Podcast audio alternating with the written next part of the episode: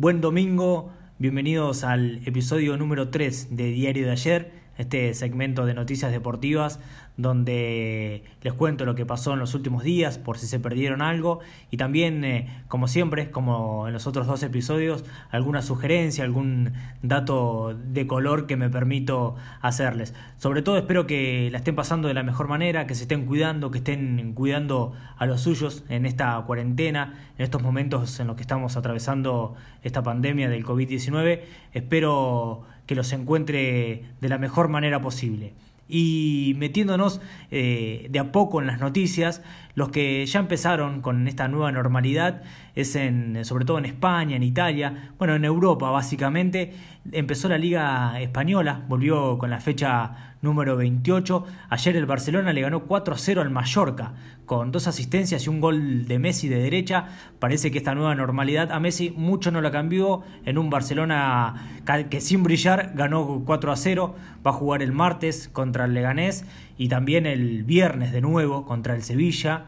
Hoy juega el Madrid contra el Eibar a las 2 y media de la tarde, así que si tienen la oportunidad lo pueden lo pueden ver, y en una seguidilla de partidos importantes, porque cada tres días van a jugar para tratar de ajustar el calendario, lo que bueno, esto trae también esta discrepancia que quizás los jugadores están desprotegidos porque pueden ser víctimas de lesiones fácilmente, si no intercambian minutos, si no quizás empiezan con un intercambio de partidos, pueden llegar a, a sufrir lesiones. Una liga española que ambientando todo este show que es un show televisivo, básicamente el fútbol en, esta, en estos tiempos, en, esta nueva normalidad, ya lo era, pero al no tener público, al, eh, al ambiente estar bastante distinto a lo que era, la liga contrató una, bueno, una compañía noruega para digitalizar eh, la grada de los estadios, para Primero, si vieron por tele, pudieron observar que seguramente los planos de la televisión eran planos cortos.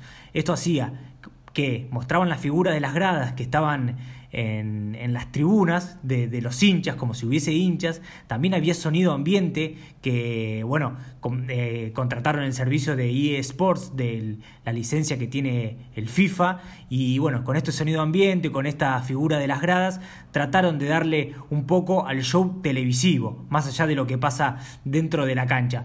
A diferencia de Italia, que en Italia se veían las tribunas vacías, se jugaron las semifinales de la Copa Italia, donde Cristiano falló un penal para la Juventus que empató empató 0-0, pero igualmente estaba en la final.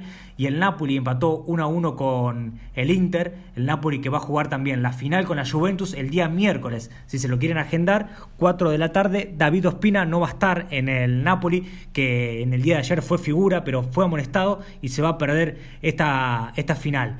La Bundesliga, que fue la primera liga importante que empezó eh, con la vuelta de los partidos, ya está finalizando. El Bayern ganó, el Dortmund también, pero el Bayern Múnich lleva 7 puntos de ventaja sobre 9. El día martes puede ser campeón, así que también se lo pueden agendar para ver la consagración del equipo alemán. Siguiendo con eh, las noticias, en este caso más que deportivas, sí, que tiene que ver con, con el deporte, con, con, el entorno. La familia Grondona, no sé si se acuerdan que en el primer episodio yo les eh, sugerí una de las series, les comenté que empezaba una serie que se llama El Presidente, que está en la plataforma de Amazon. Bueno, parece que sobre todo las imágenes que pasan y cómo pintan a Julio Grondona en el primer episodio, no le gustó mucho a la familia Grondona. Por eso sacó un comunicado para tratar, bueno, de limpiar su honor y dejar una imagen eh, más limpia porque están en desacuerdo con la caracterización que hicieron de, la persona de Julio Grondona. En otras de las noticias que pasaron la semana y tiene que ver ya metiéndonos con el fútbol argentino, Alberto Fernández en una, esto es a título personal, una opinión bastante lógica, criticó la manera de manejarse de los dirigentes del fútbol argentino en cuanto a la toma de decisiones, de la cantidad de equipos para los torneos, y descenso sí, descenso no. Bueno, esto trajo un poco de alboroto entre los dirigentes del fútbol que se sintieron tocados y, los jugadores también empezaron a, tomar un poco de, participación en esto de la organización de, del fútbol. Va a haber una reunión seguramente con agremiados en la semana. Los futbolistas quieren que, hayan descensos en el próximo torneo. Esto puede cambiar la decisión que había tomado la AFA, que por otra parte, el día martes seguramente se va a juntar Tinelli, Tinelli Ginés eh, González García, el ministro de Salud, y Chiqui Tapia, para empezar a establecer los protocolos para la vuelta a los entrenamientos, entrenamientos que en algunas provincias como Mendoza, Godoy Cruz, en el predio que su presidente es dueño, eh, puede volver. Pero bueno, Tinelli, presidente de la Liga Profesional de Fútbol, sacó un comunicado en el cual decía que todos los equipos debían acatar la orden de AFA de empezar todos juntos eh, los entrenamientos. Otro de los deportes que quiere volver es el automovilismo. Traverso emitió un comunicado pidiendo que bueno, se activen y tratar de trabajar los protocolos para que la actividad vuelva, vuelva cuanto antes. Se iba a, concretar una, un encuentro con funcionarios del gobierno de la ciudad para empezar a establecer un cronograma que quizás en el, se empiece la, competencia en el Oscar Alfredo Galvez en la ciudad de Buenos Aires, pero se pospuso ese encuentro que iba a, a pasar el jueves pasado, porque me parece que el automovilismo no es prioritario para su vuelta, es algo que se va a demorar un poco más de la cuenta según lo que, lo que tengo entendido. Lo que volvió fue el golf en el PGA Tour de, en, Texas. El argentino Emiliano Grillo, bueno, no pasó el primer corte, pero sigue la, la, competencia. Y el que quiso jugar al golf fue Carlitos Tevez, que está pasando la cuarentena en una estancia en Maipú, se fue hasta Tandil, donde está permitida la actividad, pero al llegar a la ciudad, al querer ingresar, le dijeron que era solo para los habitantes de aquella ciudad bonaerense. Con lo cual, Carlitos tuvo que volver para, para la estancia donde está pasando la cuarentena. Y una de las noticias importantes que pasaron en la semana con el fútbol tiene que ver con Nacho Escoco, que decidió volver a Newells, al club de sus orígenes, donde salió campeón en 2003-2004. Bueno, deja una huella importante en el club de Núñez el top 3 de goleadores del ciclo Gallardo, 90 partidos, 38 goles, campeón de Libertadores, le ganó dos finales a Boca, un jugador importantísimo en, la era Gallardo, más allá de que la mitad de los partidos en los que ingresó lo hizo como suplente, pero su rendimiento fue con mucha, con mucha eficacia. Y el que dejó la actividad profesional fue Gastón Fernández, la gata Fernández, a través de un anuncio en un video que lo hizo por la página oficial del Club de Estudiantes de La Plata, después de 18 años como profesional, decidió colgar los botines. La Gata Fernández, un jugador virtuoso que verdaderamente pasó por, varios clubes del, fútbol argentino y lo deja la actividad sin, sin jugar prácticamente. Bueno, estas cosas que tiene la pandemia también le pasó a Luis Escola, eh, Luis Escola estaba jugando en el Olimpia de Milano y decidió no volver, no jugar, con lo cual también pone en duda su participación en Tokio del año que viene en los Juegos Olímpicos, es en duda para el jugador de básquet de la selección argentina en Estados Unidos, en la MLS, que va a comenzar el 8 de julio en Disney, 26 equipos, dos zonas, 54 partidos, en un torneo que va a terminar el 11 de agosto. Se va a jugar también en Disney como la NBA, la NBA que al parecer quizás empiece el 30 de julio y no el 31. En, en, las actividades también, bueno, en Orlando, ahí en Disney, donde se va a centrar toda la actividad, tanto el fútbol masculino como la NBA. El fútbol femenino se va a jugar en Utah también un mini torneo a partir del 27 de, este mes, el 27 de junio. El eh, tenis, Federer anunció que hasta el 2021 entra otra vez en operación, se va a hacer una intervención quirúrgica, hasta el 2021, hasta el año que viene, no va a tener participación. Mientras tanto, bueno, el US Open que es el próximo torneo a jugarse de Grand Slam, trata de negociar con los jugadores porque bueno, ni Nadal, ni Serena Williams, ni Djokovic están conformes con las condiciones que quiere establecer el torneo, por eso está en duda su participación y están negociando seguramente esta semana que viene se van a conocer novedades. Mientras tanto, Djokovic hizo una exhibición en Serbia, bueno, con Zverev, con Tim y con Dimitrov, pero llamativamente, más allá de que Serbia es un país un país pequeño que, bueno, tiene 6 millones de personas, tuvo 12.000 contagiados. El torneo se organizó sin distanciamiento, con público, mm, sin protocolos contra el COVID y llamó mucho la atención porque estaban como si no hubiese pasado nada. Lo mismo pasó con el clásico del fútbol en Belgrado, entre el Partizan y el Estrella Roja, hubo bengalas, tribunas con 50.000 personas, algo que llamó verdaderamente la atención en, en el mundo del deporte, porque a contramano de todo, en Serbia parece que no hacen, hacen caso omiso a los, a los protocolos establecidos.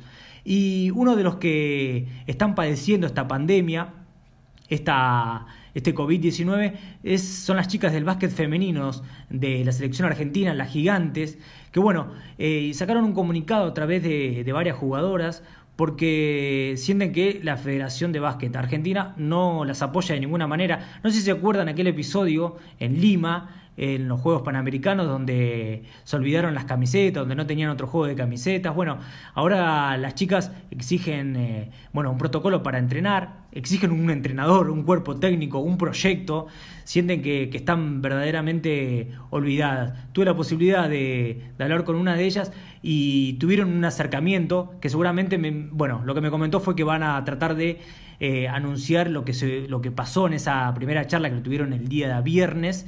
Mm, van a, van a informar en, en, las, en, los próximos días qué es lo que pasó y si hubo un acercamiento o no, algo que viene muy lento y, lo que siempre eh, opino, ¿no? Tiene que ver con esto de la boca para afuera del deporte femenino, de sí lo incluimos, quizás con esta nueva tendencia de, tratar para quedar bien las federaciones incluyen el deporte femenino, pero lo, incluyen sin ningún proyecto, sin eh, nada serio y verdaderamente dejar a la deriva a unas deportistas es lo mismo que no incluirlas. Entonces lo que se pide, lo que piden las jugadoras es que si verdaderamente las van a incluir, que sea en un proyecto serio, en algo que tenga que ver y que sea bien organizado, más dependiendo de una federación que representa un país.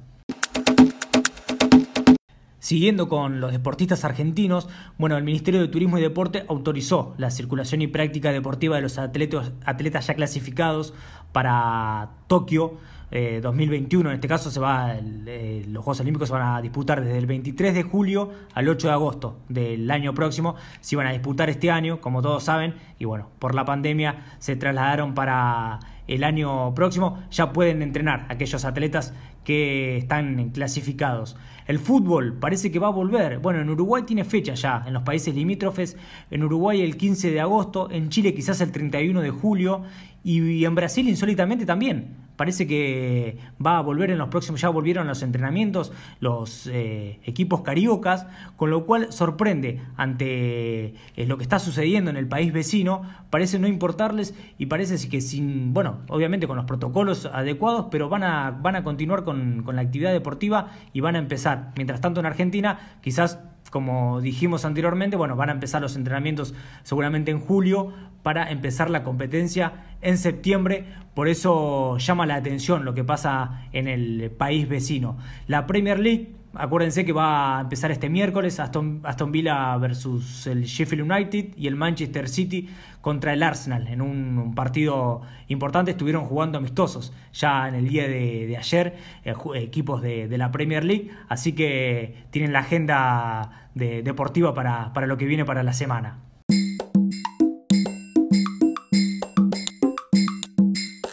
Espero que, que sigan ahí todavía y que no se hayan ido escuchando este tercer episodio de Diario de ayer, en donde, como en los otros dos episodios, siempre me permití sugerirles algo, algo que a mí me gustó, que bueno, eh, me fue llamando la atención y que lo quería compartir con ustedes. En este caso es un libro que tenía pendiente y que leí en estos últimos días, se llama Open, es la autobiografía de Andrea Agassi. Para aquellas personas que no sepan quién fue Andrea Agassi, fue un tenista número uno, ganó en todos los Grand Slam, ganó en todas las superficies, ganó Copa Davis, ganó medalla olímpica, es un deportista de elite, que un número uno verdaderamente, pero no es un libro de tenis, no es un libro de deporte, es un libro de la vida, lo, lo que cuenta Andrea Agassi, porque cuenta su padecimiento, cómo empezó a forjarse, cómo desde chico su vínculo con su padre, bueno, sus etapas donde tuvo depresión, su vínculo con las drogas, un libro que te lo devorás página tras página y en una de las primeras eh, páginas del libro, Andrea Agassi empieza contando Odio el tenis, lo detesto con una oscura y secreta pasión y sin embargo sigo jugando porque no tengo alternativa y ese abismo, esa contradicción entre lo que quiero hacer y lo que de hecho hago es la esencia de mi vida. Eso cuenta Andrea Agassi en un libro que de 521 páginas, pero que lo lees eh, enseguida en poco tiempo. Es apasionante, habla sobre la vida y va más allá de, del tenis y, del deporte en sí. Pero para ilustrar un poquito más, convoqué a Daniel Miche, a Dani Miche, periodista de tenis, de Metro, de Blue, eh, de C5N. Bueno, escribió tres libros, eh, Maldita Davis, Gaudio, El Enigma del Potro. Y él, que lo vio jugar, que estuvo de cerca, que lo vio en el circuito, nos cuenta detalladamente quién fue Andrea Agassi. A mí me tocó conocer a Andrea Agassi eh, previo a ser periodista de tenis, sí fanático del tenis, pero me tocó en la, transición. Yo había ido a estudiar un semestre a la Universidad de Santa Bárbara, en California, allá por el comienzo eh, del año 88. Y bueno, como era fanático de tenis, en el, en el invierno de Estados Unidos, en febrero, se hacía una serie de torneos indoors que solamente ahora uno creo, no, ni siquiera uno, pues Memphis, eran Memphis y Filadelfia. Memphis ya cambió por Nueva York el año pasado. Y estaba con mi compañero que estudiaba conmigo, otro argentino, y dijimos, bueno, vamos a, a Memphis a ver el torneo de tenis. Consigamos entradas para la final y nos vamos a Memphis. Eh, nosotros teníamos un Visit USA, que era una tiquetera que por 50 dólares podías atravesar todo Estados Unidos por una compañía aérea que ya no existe más. Y entonces sacamos el ticket y fuimos a Memphis. Llegamos a Memphis y antes de que empiece el torneo, cuando se sortió, estaba Stefan Edberg como número uno del torneo. Mi, mi, objetivo era verlo a Edberg, jugar la final. Y bueno, Edberg no llegó a la final, perdió antes. Y llegó a la final un tal Andre Agassi con Michael Performs, un sueco que después fue finalista de Roland Garros. Y, me llamó la atención, lo fui a ver, me, primero cuando salió a la cancha a jugar la final, Imagínate ese año, esa época no había redes sociales, no había celular, no había nada. Entonces ibas conociendo a los jugadores cuando los veías físicamente, ni siquiera televisión por cable, ESPN y esas cosas. Apenas recién, esos torneos ni se daban. Entonces cuando llego veo a un pibe con el pelo largo, pintado de rosa, fucsia y rubio, un jean, entrando a la cancha, una reverencia ¿Y quién es este? Andre Agassi, un poquito te contaban la historia, que su papá fue boxeador, que, es descendiente de Irán y qué sé yo. Bueno, termina ganando el título, creo que fue el segundo título, había ganado el primero en Itaparica y ese fue su primer título dentro de los Estados Unidos. Le ganó Michael Performance y me maravillé. Dije, este pibe es un crack, qué bien que juega la personalidad, la agresividad, jugaba metido dentro de la cancha, con mucho desparpajo. Me acuerdo que cuando volví a Buenos Aires, eh, seis meses después, con mis amigos, que eran todos fanáticos de tenis en ese momento, este, dice, che, vi un flaco Andre Agassi, hizo un crack, este, si no va a ser número uno del mundo, le pegan el palo. Bueno, después lo vimos con aquella irreverencia en la Copa Davis, el partido que agarra la pelotita con la mano, faltándole respeto a Martin Haidt, después le pidió disculpas en esa final americana que perdimos contra los Estados Unidos de Agassi, McEnroe, eh, Ken Flack y Robert Seguso. Y ya después sí, ya yo empecé a trabajar de periodista de tenis en el 90 y ya lo empecé a ver a Agassi este, profesional y con sus grandes éxitos. Lo vi ganar Roland Garros, lo vi ganar Wimbledon, lo vi ganar el US Open, eh, lo vi eh, pelado, lo vi tocando fondo, lo vi con, sus romances, eh, Brooke Shields, Barry Streisand, bueno, después Steffi Graf.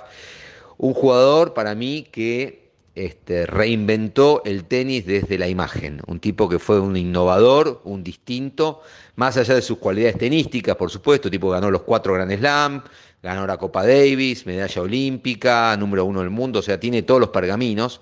Tal vez no duró tanto, y si uno lo compara con, con, con Federer o con Nadal o con Djokovic, suena menos, pero el tipo revolucionó el tenis desde el aspecto comercial, desde la imagen, los sponsors se mataban por estar con él, Sampras, que fue mejor jugador que él, eh, vos mirabas el, listado de contratos y tenía un 10% de lo que facturaba eh, Agassi, llevó el tenis al show off, con todo lo bueno y todo lo malo que eso significa, ¿no? Pero el pibe sostenía eso, más allá de sus vaivenes eh, emocionales, con mucho talento y con mucha jerarquía. No era eh, Ana Kurnikova, que era también una, jugadora que vendía un montón pero que no ganaba. Este ganaba, este era un crack, un jugador extraordinario, agresivo, jugaba dentro de la cancha, tenía todos los golpes, una devolución maravillosa, eh, mejoró su saque, mucho tuvo que ver Brad Gilbert, que lo pulió mucho. Para mí, Andre Agassi es un personaje este, extraordinario, un poco destenido tal vez con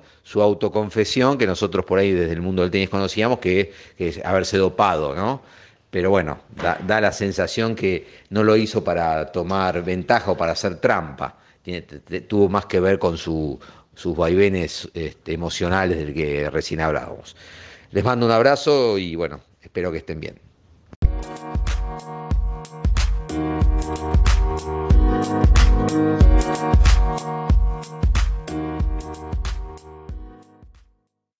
Continuamos con Diario de ayer. Primero agradecerle a Dani Micho por su testimonio sobre Andrea Agassi. Y ahora es momento de dar consejos en este episodio número 3, porque en varias zonas de nuestro país está permitida la actividad física, pero hay que hacerlo a conciencia. Hemos estado mucho tiempo parado y quizás podemos provocarnos alguna lesión si no lo hacemos de la manera adecuada. Por eso Diego Leompar, profesor de educación física a cargo de Running, nos va a dar una serie de consejos y tips para volver a la actividad. Si hace más de seis meses que no tienes un chequeo médico y existe la posibilidad, se recomienda que lo hagas. Si hacías entrenamiento de la fuerza en cualquiera de sus manifestaciones durante el aislamiento, no dejes de hacerla. Es importante para mantener un músculo fuerte. Si no hacías este tipo de ejercicio, comenzá a realizarlo, ya que permite cuidar tus articulaciones y prevenir posibles lesiones producto de la pérdida de masa muscular, efecto no deseado del largo periodo de inactividad. Un ejemplo de este ejercicio puede ser el entrenamiento funcional o ejercicio con sobrecargas leves a moderadas, ya sean con elementos caseros o complementos deportivos. Si ya eras corredor, que no te gane la ansiedad y no quieras recuperar lo perdido. Comenzá con de intensidad suave y sin grandes volúmenes de distancia y si existe la posibilidad, intercalá días de running con días de entrenamiento en bicicleta. Es importante mejorar la capacidad muscular para tolerar el impacto que nos produce el correr, sobre todo si subiste de peso. Si no eres corredor, te recomiendo que comiences con caminatas. La Organización Mundial de la Salud recomienda que para generar beneficios en la salud y en la calidad de vida, realicemos 150 minutos semanales de ejercicio aeróbico, es decir, 30 minutos 5 veces a la semana, sumados a ejercicios que estimulen la fuerza. Si querés iniciarte en el running, te recomiendo que te asesore con profesionales, ya que es un deporte que mal realizado puede producir lesiones fácilmente. Para finalizar, te dejo estas recomendaciones generales. Antes de comenzar a realizar actividad física, realiza movilidad articular de manera suave. Comenzá siempre la actividad con una entrada en calor para preparar al cuerpo a un ejercicio posterior de mayor intensidad. Respeta una progresión de ejercicios de menor a mayor intensidad, intensidades suaves, progresivas y volúmenes de tiempo y distancia no muy grandes. Elonga tus músculos, sobre todo los que más utilizaste durante la actividad, de manera suave, lenta y progresiva. Hidratate antes, durante y después del ejercicio. Es importante que respetemos las recomendaciones del Ministerio de Salud en las salidas hacer actividad física. De 20 a 8 de la mañana, salir solo o de a dos, respetar la distancia mínima de 2 metros laterales y 20 metros hacia adelante o hacia atrás, hacerlo cerca de tu casa y usar las avenidas habilitadas. Asesorate siempre con un profesional de la actividad física. Por cualquier consulta, envíanos un mensaje directo a nuestro Instagram, ATR. Saludos.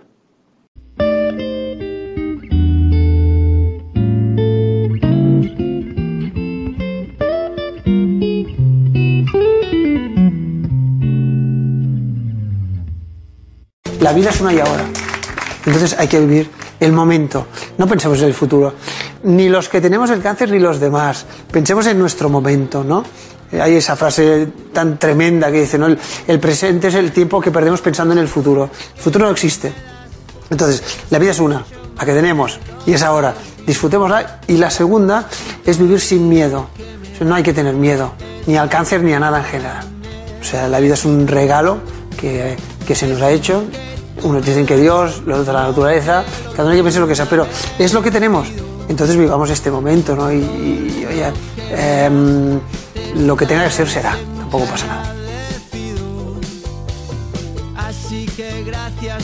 Ese era Pau Donés vocalista de Jarabe de Palo, cantante, compositor español, que el pasado 9 de junio a los 53 años falleció por un cáncer de colon, hincha de Barcelona. Inconfundible su voz, su música que en mi caso me acompañó por varios momentos de la adolescencia, por eso quería terminar con este pequeño homenaje, el episodio número 3 del diario de ayer y que sea hasta la próxima semana para volver a encontrarnos.